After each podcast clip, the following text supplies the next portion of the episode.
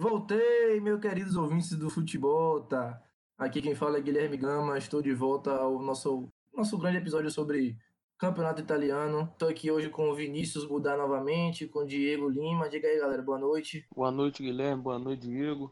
É bom aí você estar de volta, fico muito feliz. É, vamos aí mais um episódio aí pra galera aí. Boa noite, Guilherme, Vinícius, ouvintes. Feliz pelo seu retorno. Tava faltando um, um, um toque a mais diferenciado. Foi, foi sua, sua retomada. Vamos que vamos. Beleza. Se você quiser um toque, você me avisa de novo aí. Vamos lá, vamos seguindo em frente aqui com o nosso programa. É, eu tava já com saudade de gravar o futebol, tá? Fiquei duas semanas aí, peço desculpa aos ouvintes, duas semanas sem gravar, por motivo de trabalho, doença também, né? Adoeci, infelizmente. O verão mal chegou, já cheguei adoecendo, né? É assim a vida. E tô voltando aí, pedindo desculpa e vamos, vamos, vamos nessa. Se, se minha volta é uma notícia positiva, eu já trago uma notícia negativa, é uma notícia triste que é a pausa da Série A, né? E vamos ficar sem campeonato italiano aí até o dia 5 de janeiro, infelizmente, né?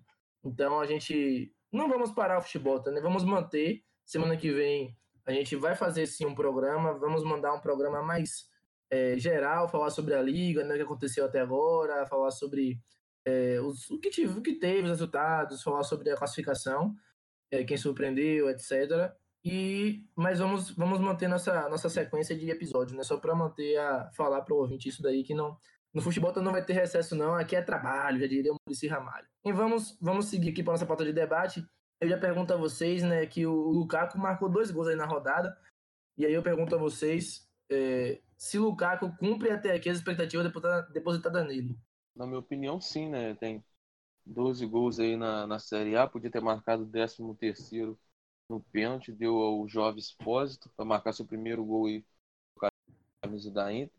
É, na Champions, infelizmente, a Inter não se classificou, mas não é culpa dele, é mais o elenco, como a gente até já citou.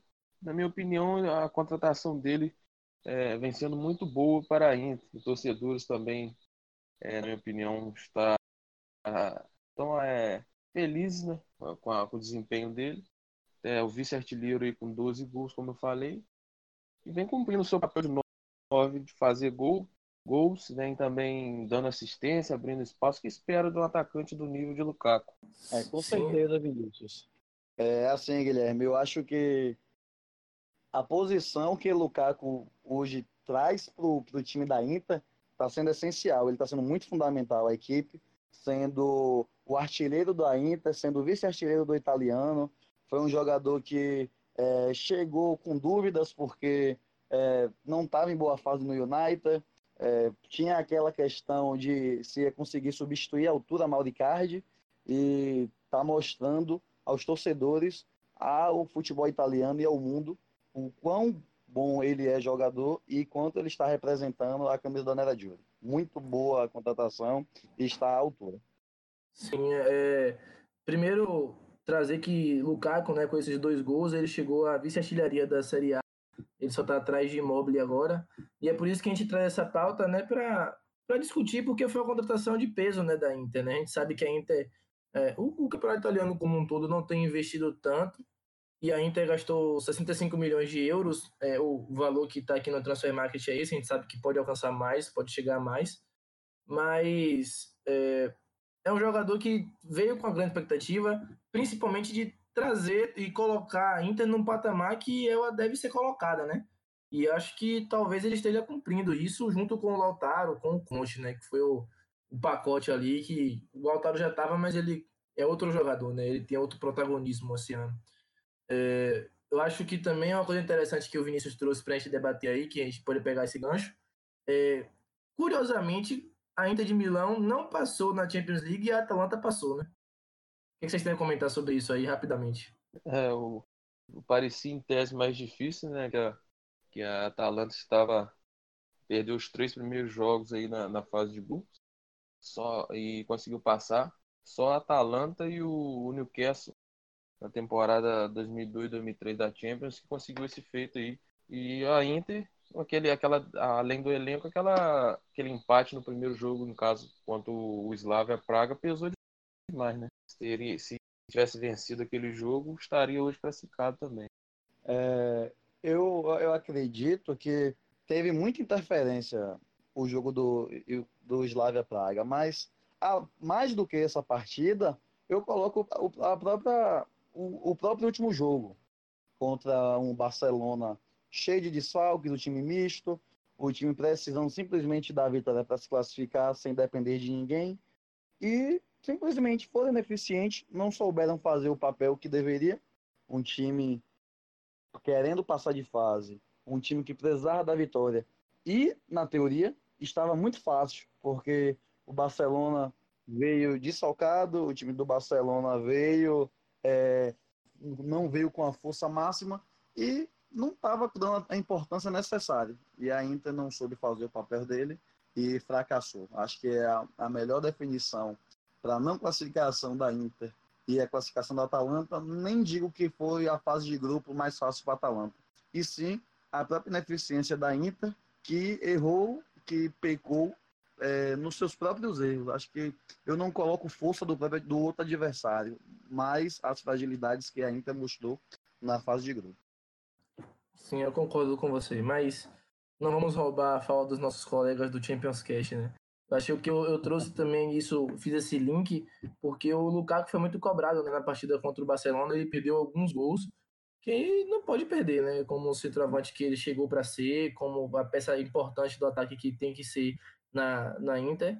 Eu acho que ele perdeu algumas chances ali que é quando a gente precisa dele ali, aquele momento que inclusive taxam ele de pipoqueiro por isso, né? Mas é uma, eu, eu, eu não gosto desse, desse, desse adjetivo de taxar o cara disso aí.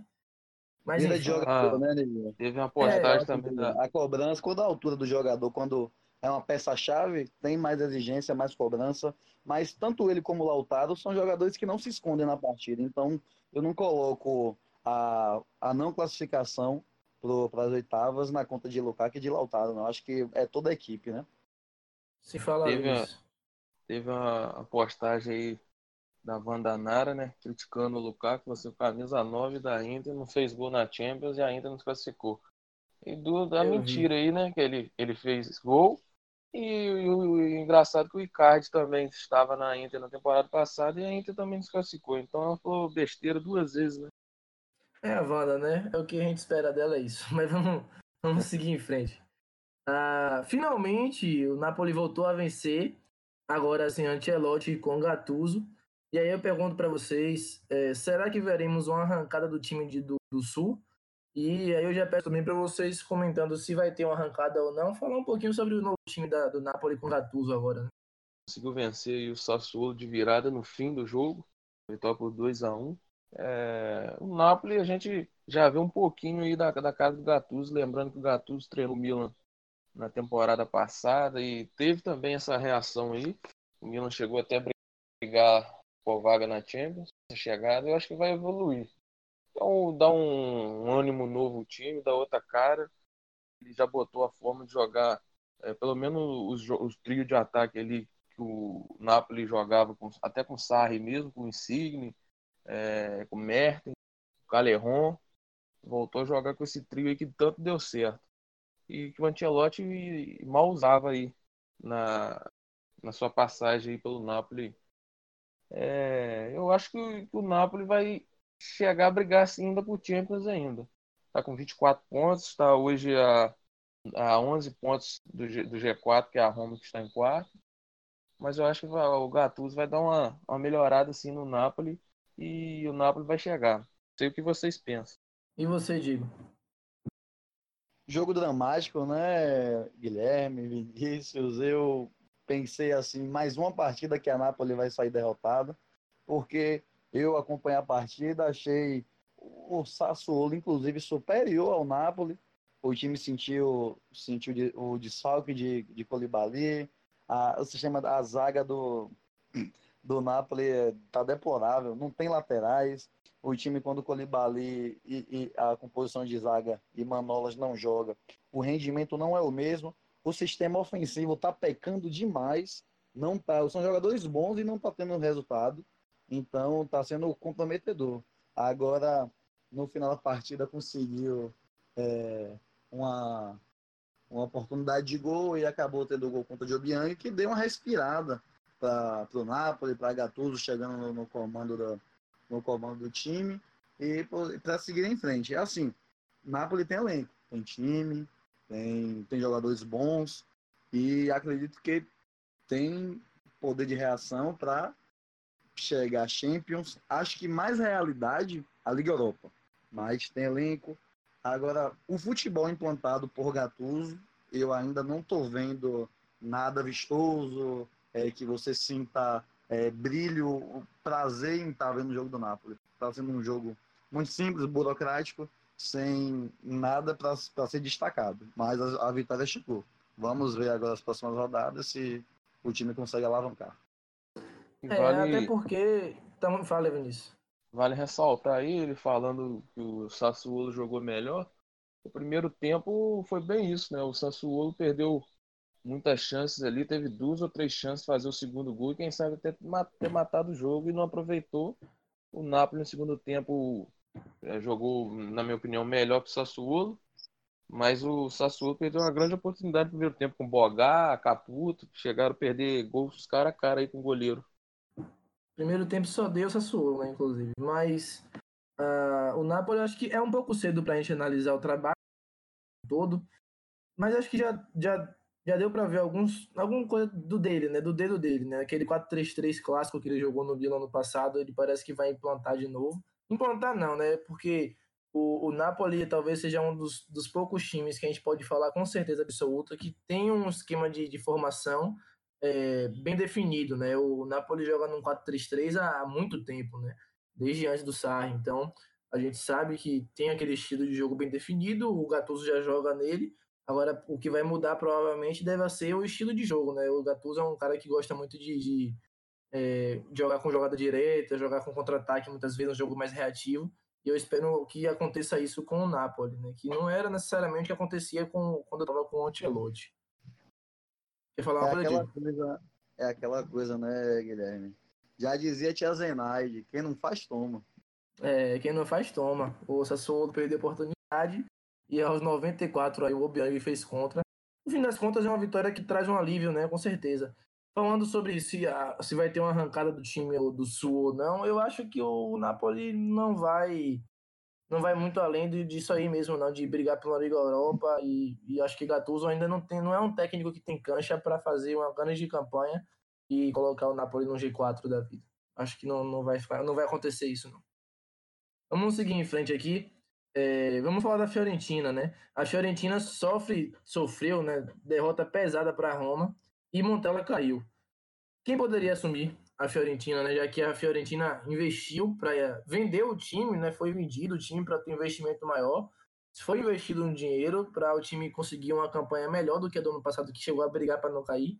E esse ano ainda amarga uma, na 16 rodada, amarga uma, uma 15 posição, que é uma posição muito medíocre ou até é, pior do que medíocre para a Fiorentina. Então, falar sobre a Fiorentina, a gente está falando de um time que está, acho que, devendo, né? E aí a gente pergunta, quem é que pode assumir no lugar do Montella?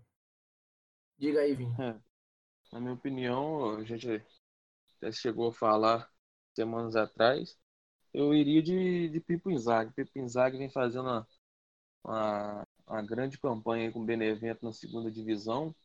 É líder é, isolado, uma derrota só no campeonato eu iria com ele aí nesse, nesse ano de 2020, segundo é, segunda metade de temporada, perdão. É, o Montella, na minha opinião, até demorou cair, já vem, o time já vem se arrastando já algumas rodadas. E essa derrota massacrante, é, até o pra cá foi pouco pelo domínio que foi da Roma sobre a Fiorentina. Foi a gota d'água e a diretoria dessa vez não teve como segurar. Montella quase comeu é, panetone, mas é, não foi dessa vez que comeu panetone dirigindo a Fiorentina, não.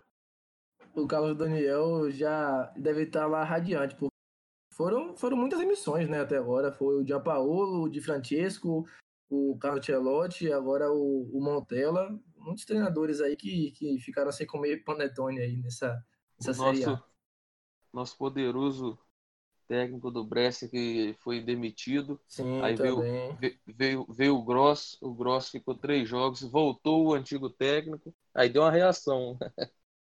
Teve também o técnico do Genoa que caiu, né? Que quem assumiu foi o.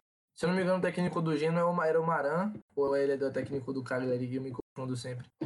Mas quem assumiu foi o Thiago Mota, né? Então, enfim, Sim. foram muitas, muitas demissões, né? Muita e você... de demissões, né? E se você, Diego, diga aí, você acha que quem que pode assumir essa Fiorentina aí devendo? É, a parte do, do dever, da, da ineficiência da Fiorentina, não coloco só na, na conta de Montella, não. A gente que acompanha, que gosta do, da Série A Team e, e vê os jogos da Fiorentina, a gente vê que, é, é além de uma consistência de futebol, de criações de jogadas, de um sistema defensivo mais forte, um 3-5-2 que não encaixa, mas falta peças. E o time sentiu muito sem Ribéry, o time sentiu muito sem Chiesa. Então, tem, tem aquela questão de você ter jogadores bons e quando tem uma lesão, uma suspensão, não tem jogadores à altura para substituir. É uma partida que a, Roma conseguiu ter o domínio, jogou muito bem, muito, muito efetivo. É, Kolarov fez um gol espetacular. E é, para a Fiorentina, é, eu vou na, na opinião de Felipe, ou de Felipe, desculpe, de Vinícius, e acredito que Pipo Inzaghi é, seja a melhor opção. Até porque eu não, não me animo, eu não tenho admirações por alguns treinadores é, do campeonato italiano, porque os que eu tenho admiração acredito que já seja surreal, inviável para a condição financeira da Fiorentina. Então acho que nos padrões da Fiorentina, a situação financeira que o clube que o clube vive, que parece que agora vai sair, vai ter uma condição melhor, mas acredito que Pipo seja a melhor opção e considero um bom treinador. Eu acho que sim, Pipo também é o meu nome aí, o cara lidera a Série B, é, tem a melhor defesa e o melhor ataque da Série B com, com treinando o Benevento. Sei que é um trabalho que já é longo prazo, mas é um cara que pode ser sim escolhido para treinar um time como a Fiorentina, levar para frente. Eu apostaria nele, né? É, agora sobre a, a, Fiorentina e a, a falta de Chiesa, Ribéry, eu acho que também acho que teve uh, oportunidades, teve partidas com o Chiesa e Ribéry que o próprio Montella também jogou e o time não conseguiu render. É, eu acho que também é, passa muito pelos jogadores, né? Claro, teve uma o Chiesa mesmo teve uma queda técnica recentemente aí, chegou a ser preterido por Vlahovic e foi pro banco, né? Mas eu acho que o Montella tem um dedo, uma, uma parcela de culpa muito grande também nisso tudo. Vamos, vamos só seguir. Pra, só para deixar, só para deixar informado aí os ouvintes aí, é, o técnico do Brescia é o Eugênio Corini, que ele foi demitido. O Grosso ficou três rodadas no lugar dele, o recontratou de novo aí o Eugênio Corini e o técnico do Genoa aí que causou uma dúvida que foi demitido é o André Azoli. Ah, sim, claro. O Maran é do cara dele mesmo, então, provavelmente. Isso. Beleza. E Vinícius é informação demais, o cara. Beleza. Vamos seguir em frente aqui. Vamos falar da Supercopa, né? Supercopa da Itália. A Lazio foi campeã em cima da Juventus. De novo a Lazio vencendo a Juventus. De novo a Lazio fazendo gols na Juventus. A grande defesa da Juventus. Diga aí, meus nobres. Diga aí. Vou começar com o Diego. Diego, o que você acha dessa partida? O Lazio, Guilherme, Vinícius, é, a grande sensação do campeonato italiano, se destacando nas partidas, batendo de frente com, com os grandes da, da Série A. É, Immobile numa fase excelente, Luiz Alberto incrível, é, muito se posiciona muito bem, é, tem aquela questão de ser um, um assistente, um garçom muito bom para a equipe, é um jogador que ainda contribui com gols, então está é, tá sendo um jogador a ser destaque, junto com o Immobile, junto com, com a Cherby, está coxa, agarrando demais, junto com essa excelente fase da Lazio. É, uma partida que eu achei equilibrada, por mais que teve esse 3 a 1 um jogo que em aberto, difícil dizer quem, quem ganharia essa final, mas o time da, da Lazio está mostrando para que veio essa temporada, que querem disputar títulos, querem chegar mais longe. Já levou um título nesse domingo e a Juventus que se cuide. Já perdeu um título e a Série A, a Lazio está vindo forte. Agora, o destaque dessa partida também, Lulic jogou, jogou muito bem. E deu aí, né? O resultado 3x1 Lazio, campeão e com moral para voltar à Série A no início de janeiro. Lulite interminável. Diga aí como é que você analisa essa vitória sobre a Juventus aí. É, a Lazio mais uma vez é, venceu de 3 a 1 havia vencido 15 dias atrás pelo italiano 3 a 1 é um jogo, como o Diego falou, também concordo, o jogo foi muito equilibrado, a Juventus teve mais posse de bola, mas é, vendo o jogo me impressionou mais ainda a Lazio como quando recupera a bola, chega rapidamente ao ataque. O time toca a bola muito bem, é, o time é, parece, parece não, muito bem treinado aí pelo Inzaghi, vem me surpreendendo bastante positivamente. É, o time é, quase todo ataque que chega finaliza, então isso é muito importante. E o que outro ponto a destacar, os jogadores, muitos jogadores pisam na área, né? A gente, os técnicos cobram isso. A gente vê o, o Savic no lance do primeiro gol, escorando a bola para o Luiz Alberto, que chegou também na área. Já lá estava o Imóvel, o Correio, o Lulite chegou na área no segundo gol, onde os dois alas pisaram na área, no cruzamento do, do, do Lazari, que o Parolo, que entrou no segundo tempo, também estava na área. Então, os zagueiros sempre estão subindo, de vez em quando também estão deixando os gols deles. Então, o time da Lazio muito bem treinado, o time joga para frente sem medo, sem medo de ser feliz. E a Juventus aí parece que quando vê a Lazio dá aquela tremidinha, né? As duas derrotas aí da, da Juventus na temporada foi para a Lazio e as duas a Lazio foi superior, na minha opinião, e mereceu tanto a vitória italiana, tanto o título de ontem. Essa Lazio aí promete. É a criptonita da Juventus aí, né? A Juventus tem duas derrotas, as duas contra. É, fazer a menção aqui de que o, o, o gol de Lulite, né? Novamente, interminável Lulite. Foi um golaço. Um golaço. O... E de Cataldi? É, o de Cataldi também, sensacional. Esse gol de falta que pega na e entra, não tem como, né? Mas o travessão. Vai fechar aí, o caixão, viu? É, mas eu acho que a Juventus, ela, ela não fez uma partida ruim. Eu acho que a Lazio que foi melhor. Acho que o time da Lazio ele tá sendo melhor. Ele foi melhor nas duas partidas contra a Juventus e foi melhor nessa também. Eu acho que não foi necessariamente falta de futebol da Juventus, é, que inclusive teve muito mais posse de bola, mas não necessariamente em volume de jogo, mas teve volume de jogo também. O, um destaque importante sobre o, o, o, campeonato como um todo, né? Eu sei que é uma Supercopa, não é tão valorizada, mas o jogo foi em Riad, né, na Arábia Saudita, né? Então eu, eu não gosto particularmente, acho que perde muito o tchan da, da coisa da final, que geralmente é um jogo único. As Supercopas geralmente são no Olímpico de Roma, tem aquele ambiente legal e acabou que lá na Arábia Saudita perde um contexto. É, a liga ganha dinheiro, né? o dinheiro é que envolve, é o que manda nisso aí. Mas é uma coisa que eu sou, geralmente sou contra, não gosto muito. Vamos... Também sou contra. É, vale destacar aí as mulheres é, que foram ao estádio, que na, na Arábia Saudita era proibido e elas puderam ver o jogo livremente. Então isso aí é um ponto positivo aí que essa final ter sido aí na Arábia Saudita teve, né? Beleza. Realmente é um ponto positivo. A gente tem que trazer uma política também aqui no podcast. Né? E lá no, os direitos das mulheres né, no Oriente Médio, também que é um país que. A Arábia Saudita é um país que fere diversos direitos humanos, né? Então, e as mulheres terem esse direito aí é uma coisa interessante.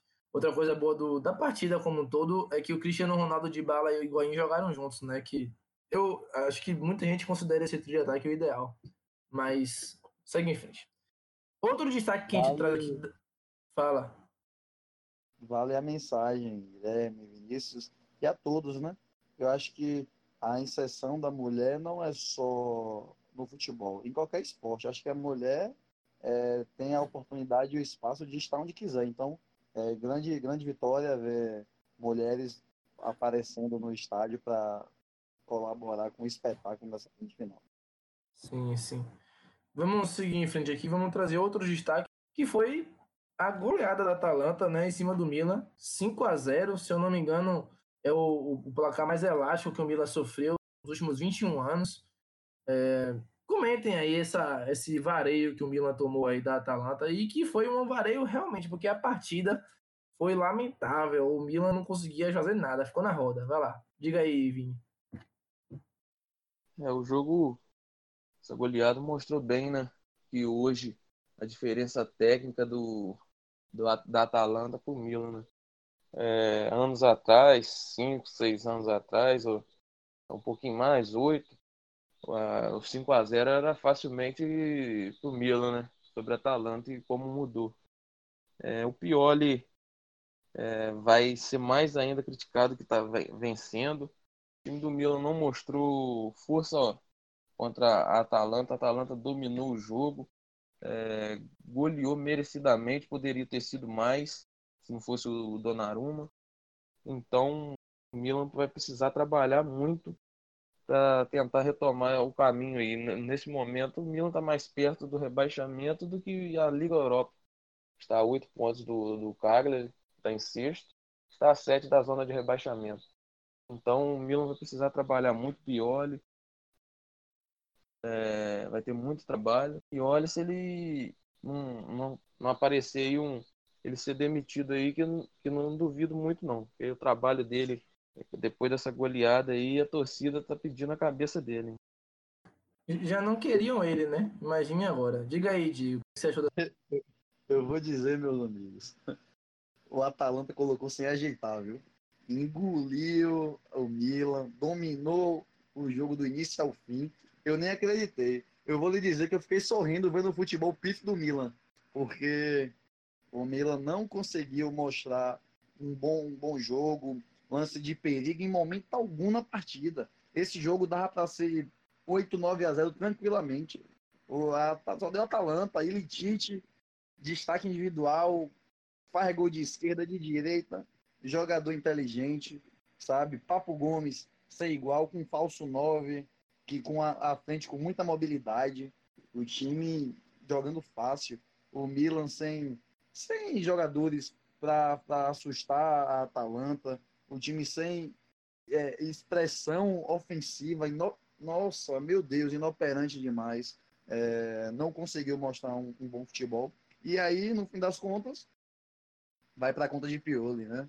A gente sabe que quem está jogando são os jogadores, mas nessa hora o, o treinador que bambeia e, e de se preocupar, porque o time do Milan não está mostrando bom futebol, tomou um, um, um placar elástico que preocupa os torcedores do Milan e mostra que o time do, do, do, Milan tem que ter uma reação, tem que ter uma mudança urgente, não pode culpar é, desfalques, de Paquetá lesionado, de Theo Hernandes, porque o time do Milan é um time grande, um time que é, tem muita força na Itália, muita força na Europa e precisa se reinventar. Agora, desse jeito, em jogos difíceis, eles não, não mostram o seu, seu poderio nem defensivo nem ofensivo e tomam uma chacoalhada dessa, é, é preocupante e os torcedores do Milan têm motivo para criticar pior.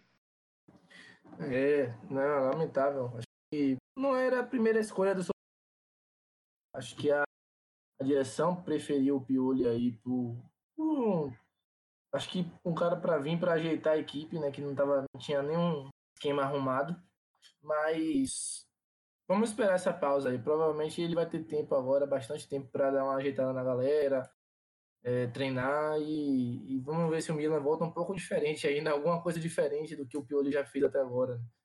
Vamos, vamos seguir em frente aqui. Hoje nós não teremos o nosso palpitaço da rodada, não teremos também o nosso Ser Casa Dinheiro nisso, porque é, não teremos a rodada agora, né, na semana que vem. Então não fazia sentido a gente fazer um palpitaço da rodada da 18ª rodada que vai acontecer dia 5 de janeiro. Vamos ao nosso quadro de perguntas e respostas aqui, né? A gente agradece desde já as perguntas que foram mandadas pra gente. A gente tem pergunta da Lázio Depré, como sempre aqui, o nosso, nosso grande ouvinte, Lázio Depré, arroba Lázio Forever 2. Ele pergunta, por que a mídia não exaltou o título da Lázio? Se fosse a Juventus, seria diferente. E aí, Vini, você acha que a mídia não exaltou a Lázio, esse título da Lázio? Rapaz, aí eu concordo, né? Porque a gente viu alguns jornalistas falando, alguns veículos de imprensa falando, mas não como se a Juventus tivesse ganhado, teria muita exaltação, na minha opinião, com todo respeito à gigantesca Juventus, é, mas a Lazio não, não tem a, a mesmo tratamento da imprensa, da mídia, do que a Juventus. Né? A Lazio, como a gente disse, dominou a Juventus e não teve essa exaltação. Até teve um, um, um jornal dizendo a Lazio surpreende. Até brinquei e retuitei ali falando ali na página, na nossa página aí, Campeonato Italiano, falando que os jornalistas do, do desse jornal deveria nos seguir, né, para acompanhar e ver que, que não foi surpreendente coisa nenhuma, né? Quem acompanha a gente, a gente é, acompanha a página do Campeonato Italiano, acompanha o futebol, o área a área aí, sabe que a, que a Lazio, é, o futebol que vem jogando a Lazio, então surpreendente, na minha opinião, não foi. A gente até, eu, eu e Diego, e a gente fez aí o futebol passado, você estava doente, falamos, apostamos aí no título da Lazio. Então, quem vê, não foi surpreendente. E a, a mídia ia exaltar esse, título da Juventus, até por ter Cristiano Ronaldo, que é um baita jogador, um craque, um, um dos melhores aí jogadores que eu já vi e já existiu aí no futebol. Então, eu concordo aí com, com a Lazio Forever. E você, Diego, você acha que a Lazio não teve o mesmo devido ao reconhecimento e a valoração do título da Supercopa?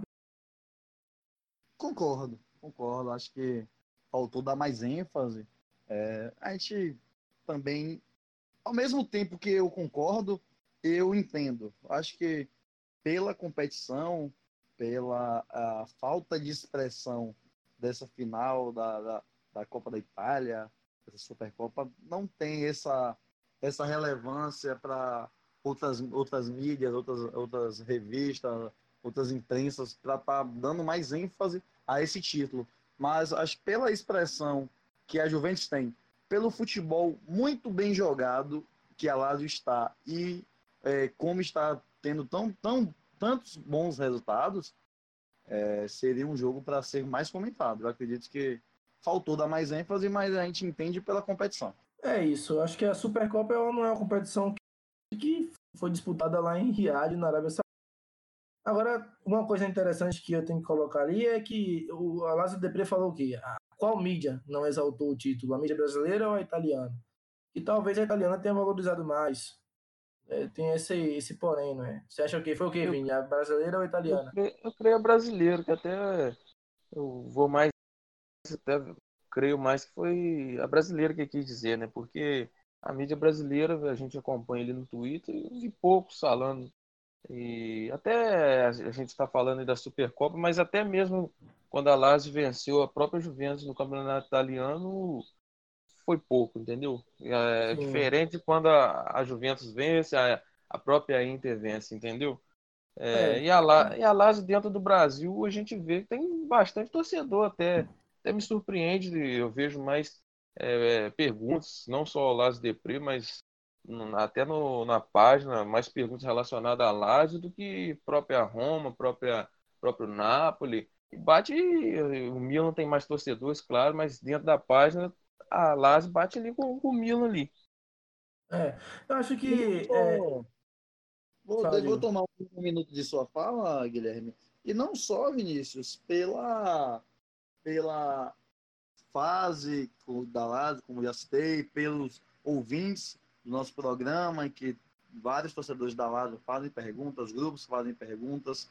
E, além disso, é a própria Juventus é a própria força que a Juventus tem no cenário é, local, na Itália, no cenário é, da América do Sul, aqui no Brasil, viver o quanto, o quanto torcedores tem no mundo todo e não foi comentado. Mas eu mantenho a questão que, por mais que o Lázaro seja grande e a Juve seja grande, a ver que a senhora, é a questão que é, a mídia brasileira coloca muito como um campeonato local que não tem muita expressão, título, qualquer time que ganhasse não teria essa importância para estar tá tendo tanta repercussão. Assim vejo. Por isso, é, vejo como um motivo, um dos motivos para não ter terem feito vários comentários ou não ter feito mais comentários como esperávamos. Então, acho que por colocar como um campeonato muito local que eles não dão tanta importância. É, eu, concordo Mas... com, eu concordo com os dois em partes aí. Fala, Vini. Mas é, o que vocês acham? Vamos botar. Juventus campeão, Cristiano Ronaldo faz o gol no título. Justamente, é isso que eu queria dizer. Acho que a Juventus campeã com, com Cristiano Ronaldo sendo título, você ia ter, além das, da, das próprias páginas, das próprias coisas de Cristiano Ronaldo ganhando mais um título, fazendo gol e tal, recebendo prêmio, tem a questão de que isso, isso tem um apelo, né? A gente sabe que isso está é, tá relacionado ao número de pessoas, de, de acompanhamentos. Eu acho que a mídia, hoje, principalmente a mídia principal, ela trabalha sobre uma demanda de capitalismo, de capital, de dinheiro. Então, quem é que dá mais recursos, quem é que dá mais dinheiro? É falar, dar, dar atenção ao título da Lazio ou dar atenção ao título da Juventus? Acho que isso influencia também. Mas aí o ouvinte que quer, quiser um conteúdo melhor, ele vai mídia, uma mídia livre, né, que é o podcast, vai ouvir o futebol tá aí, que a gente vai dar atenção sim ao título da Lazio. Acho que a Lazio foi pentacampeã, se eu não me engano, não foi Vini? Sim, pentacampeão. Ela já ele se tornou o quarto maior vencedor. O time italiano está é. atrás dos três, do trio de ferro aí, a Juventus, a Inter e o Milan. Beleza, vamos seguir em frente para a gente não perder mais tempo aqui. Eu perder eu ganhar, né? Ah, o Juan Borges mandou aqui uma pergunta também. Qual é o principal problema do time da Juve? Sarri deve, Sarri, Sarri deve sair ou mudar o estilo do jogo? É necessário se reforçar em janeiro? Vocês acham que. Vamos, vamos por parte aí. Você acha que. Qual é o principal problema? Cara, o Sarri não vem conseguindo implantar o. Como a gente até disse no, no início aí do, do podcast, o, é, o sarrismo, né? Ele sempre traz, trouxe aí pro, pro Napoli, perdão, na época de Napoli. É, a temporada está em segundo lugar em, em é, perdeu dois jogos na temporada, foi essa final da Supercopa e, e o jogo do Campeonato Italiano não está lá.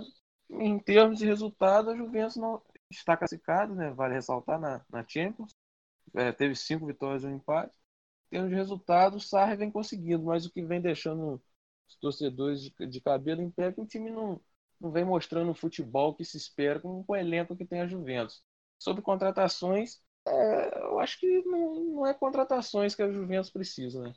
É mais o time treinar melhor, o time entender o método do Sarri, do que contratações em si, porque o time tem um bom elenco, grandes jogadores que, que jogaria em qualquer time. Então tá faltando mais isso, na minha opinião. Então, para você, o problema é uma adaptação tática a Sarri, né? É, na minha opinião, é isso, porque time, como eu disse, o resultado vai vem tendo, mas o time não vem jogando bem por conta desse método que eu acho que os jogadores ainda não entendeu. Ele agora implantou, botou o trio que todos pediram, o de Bala, o Cristiano Ronaldo e o Higuaín. Foi apenas o, se não me engano, o terceiro ou quarto jogo que jogaram os três juntos. Então, vão se adaptar ainda, na minha opinião. Tá demorando, já vai para o trabalho de cinco, seis meses. Então, mas nada que se preocupa, né? Está empatado com a Inter, como eu disse, e classificado na Champions. É, só perdeu duas vezes até agora na temporada, né? Então, acho que não faz sentido mandar Sarri embora. E você, Diego, acha o que? Acha qual é o principal problema da Juventus? Se existe um problema realmente, como o ouvinte colocou que existe, é, se Sarri deve ficar ou se deve sair, e se deve contratar alguém em janeiro.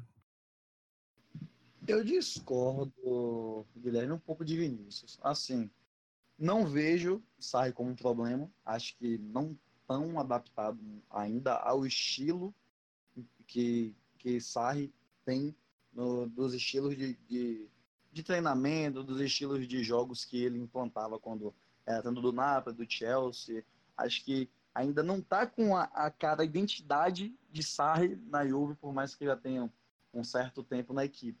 Porque é, vejo como um bom treinador, vejo que é, dizer que Sarri é um problema para a equipe, é, vejo até como uma, uma loucura, um desmerecimento ao treinador, porque resultados estão tendo, apesar de que vejo muitas partidas a Juve ganhando no empurrão, precisando ter melhor futebol, ganha muito porque o, o, os talentos individuais, a parte técnica prevalece, não porque é, a Juve fez uma partida superior. Então, muitos jogos que a Juventus fez ganhou, mas ganhou sem, sem ter um futebol bom, sem ter vários destaques, sem o time estar realmente melhor na partida. Mas o futebol é, nunca foi de, de quem é o melhor no completo, e sim quem é eficiente para conseguir fazer os gols. E a respeito das contratações, com certeza a Juve precisa contratar. porque a Juve tem jogadores bons titular.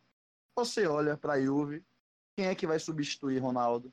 Quem é que vai substituir Higuaín? Quem vai substituir de bala nesse trio que tá está sendo implantado hoje, que eu acho que é a melhor é, formação, a melhor opção ofensiva? Não tem Bernadeschi. Você olha, com todo respeito. Douglas Costa. Douglas Costa, mas você pega jogadores como ponta. É, Douglas Costa é jogador ponta, é extremo. É difícil é, jogar é, esses jogadores que você citou, Guilherme, como a Juve joga hoje. Você pega um centroavante, a Juve não tem centroavante. Mandzukic. Até o Mandzukic que tá encostado, não entendo pois, por quê.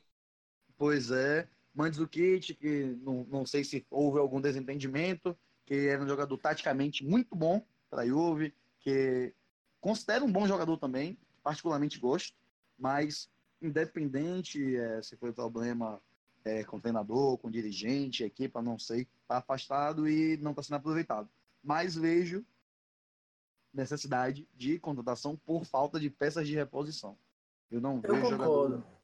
Eu concordo é, com eu... você que assim as peças de reposição eu acho que tem um elenco com jogadores qualificados, muito bem qualificados. Bom. É, porém, eu acho que não encaixa muito realmente nesse esquema que tá jogando agora, como você tá falando. Porque Douglas Costa, para mim, é um dos melhores, é um dos melhores pontos, da, uma das melhores pontas da, da atualidade no futebol mundial, para mim. É um cara sensacional, um cara que já ganhou o título para a Juventus do campeonato italiano, já botou meio para final de temporada nas costas aí, saiu fazendo gol e levou o time nas costas, né? Mas eu acho Veja que não joga nesse esquema. Positivo, Enfim. concordo. Concordo, concordo. Veja um jogador inteligente, muito habilidoso, driblador, é, tem um futebol vistoso. Eu mesmo sou encantado, não por ser brasileiro, mas porque quando o jogador é bom de bola, a gente já tem um olhar diferente, sabe? O potencial que ele tem e o quanto ele mostra. Mas assim, como citei e vi que concordou, é a questão da formação, do estilo de jogo hoje da Juve. O time precisa de um, de um jogador de, de, de referência no ataque para substituir um Ronaldo quando tiver lesionado, suspenso, algo do tipo. O próprio, o próprio Higuaín também, o Gonzalo Higuaín. Então, tem aquela necessidade. Então, ah, o time da Juve é bom? É muito bom, mas falta reposição. O sistema defensivo, acho ótimo. Danilo e Alexandro, zagueiros, os laterais espetaculares. Bonucci, Chiellini, é, Delight, Rugani. Tem muitas boas opções. Eu vejo o sistema defensivo muito bom. Goleiro, bons goleiros, titular, reserva, meio campo, bom. Acho que falta um volante, que é difícil no mercado hoje. Acho falta um volante é, mais pegador.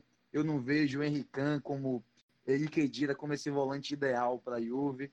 É, Pjanic, acho que é um jogador que poderia jogar mais como um meio de ligação por ser tão habilidoso, é, tão inteligente do que como um volante. Falta mais pegada defensiva. Mas, no geral, o time titular da Juve é muito bom, mas falta reposições. Então, eu acredito que na janela, que está próxima a, a chegar, a Juve precisa se movimentar pelo menos para jogadores de frente. É, Sarri não gosta de volante pegador, mas eu acho que a Juve não vai contratar. Ponto. Acho que é o elenco que tem aí, eu acho que não vai chegar ninguém, não. Seguindo, vamos falar da última pergunta aqui. Última, não tem mais um ainda. O, o Danilo, Danilo Menezes manda pra gente aqui. Para o Milan voltar a ser gigante de antes, o gigante de antes, só jogando uma bomba em Milanello e começando tudo do zero? Diga aí, Vinícius. não, não, não é bem assim não. A gente, a gente vê o exemplo, citando aqui no Brasil, o exemplo do Flamengo, né? Não precisou jogar uma bomba lá no, no ninho do urubu para acontecer isso, né? O time passou por reestruturação e colheu os frutos, né? O Milan, na minha opinião, é, pode seguir esse exemplo aí, né? O time tem tem a glória do passado, tem tem dinheiro e agora tem os chineses lá, né? Mas não consegue, não conseguiu ainda implantar é, para voltar a ser o grande Milan que foi na, no passado, né? É, e passa também aí o, a diretoria não, não contratou o técnico certo, né? Às vezes o time do, do Milan tem um bom elenco, falta peças evidentes, é, mas tem um bom time, na minha opinião, jogadores interessantes que podem fazer mais do que esse Milan vem fazendo. Já mostrou até com o Gattuso na temporada passada, faltou forças por não ter tantas peças que tem hoje, mas o Pioli não vem conseguindo fazer o Milan jogar bola. Então, exagero do nosso ouvinte aí, mas deve ser pensado essa diretoria aí botar o Milan de novo nos trilhos e quem sabe voltar a ser aquele Milan que tanto deu alegria ao povo milanista. Beleza. E você, Diego, acha que o que, que falta, o que, que precisa? Guilherme, Vinícius e a todos que nos escutam, acho que o problema do Milan hoje é muito maior do que, do que se vê, né? Porque há um sério problema de gestão, é, há um sério problema da gestão ao ponto de é, contratações, porque não, não foram boas nas contratações em jogadores, não foi boa a contratação em treinador. É, o time, o time tá, tá pífio, tá, tá difícil da gente, da gente ver é, algo atrativo, algo vantajoso que nos empolgue. Então, acho que a questão de você, você ver que não está tendo um bom comando a equipe e não está tendo jogadores à altura do Milan, porque o Milan é um time que tem uma história excepcional, um time que, muito, que é muito vitorioso, muitos títulos, é, até essa própria década, poucos anos, figurava entre os melhores times da Europa, disputava Champions, finais de Champions, chegavam longe, já teve um de jogadores é, destaques para ser para disputar bola de ouro.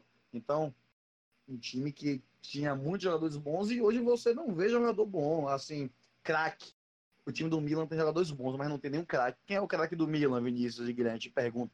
Piatek, Lucas Paquetá, Rebite. Não existe. Então, o time. É, Tcharanoglu, Suzo.